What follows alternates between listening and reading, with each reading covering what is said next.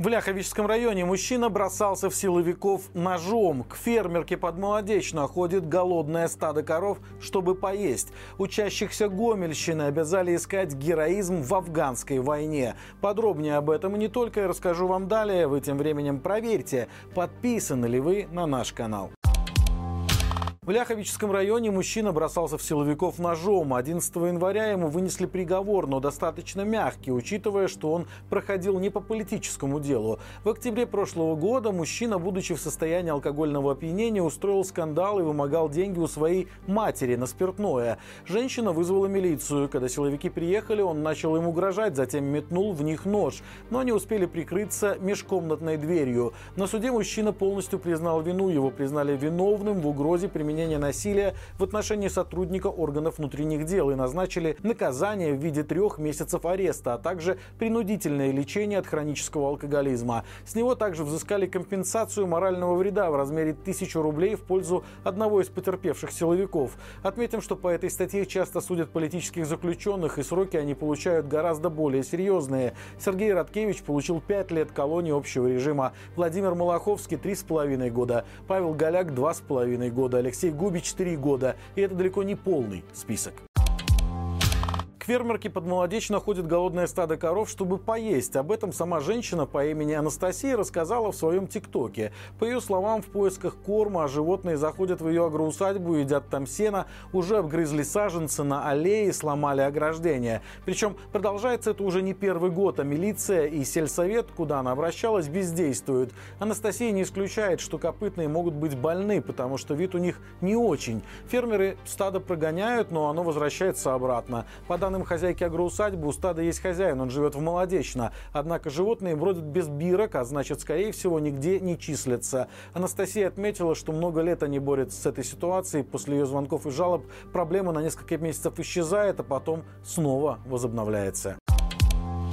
Учащихся Гомельской области обязали искать героизм в советской интервенции в Афганистан. Главное управление образования местного облисполкома решило провести конкурс работ по этой теме. Как сообщает флагшток, трагическую историю неудачной войны решили использовать в идеологических целях. Примечательно, что в документации по конкурсу «Война в Афганистане» называется спецоперацией по аналогии с нынешней российской военной агрессией против Украины. Конкурс предусматривает создание видеороликов. Победителей и призеров наградят дипломами и сувенирами, а участников итогового этапа статуэтками. Отметим, что еще при СССР интервенция в Афганистан была названа трагической ошибкой, которая привела к катастрофическим последствиям. Только по официальным данным в этой войне погибли более 15 тысяч советских военнослужащих. Свыше 53 тысяч вернулись домой ранеными и контуженными, более 10 тысяч инвалидами.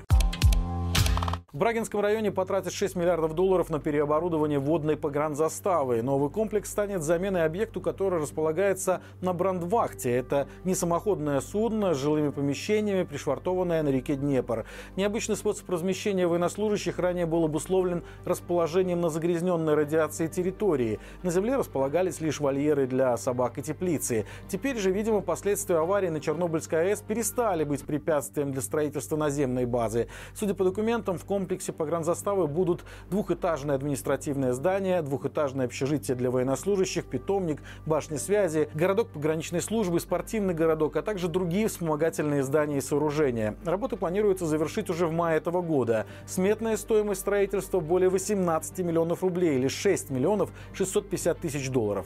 Напомним, ранее мы рассказывали о строительстве еще пяти новых пограничных объектов на границе с Украиной, которые должны быть сданы в эксплуатацию уже в этом этом году.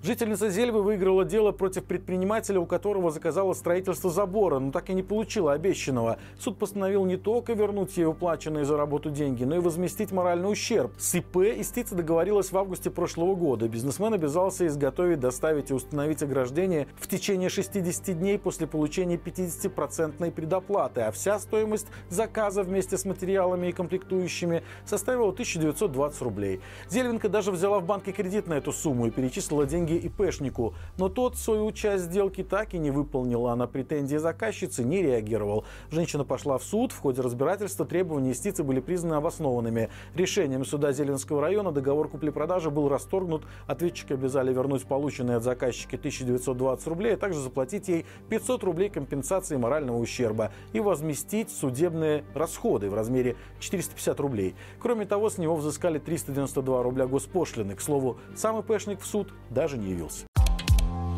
Американские дипломаты решили включиться в извечный белорусский спор о том, какая сгущенка лучше – глубокская или рогачевская. Посольство США в Минске в сети X опубликовало развлекательный ролик, в котором сотрудники дипломатического представительства попытались ответить на этот сложный вопрос.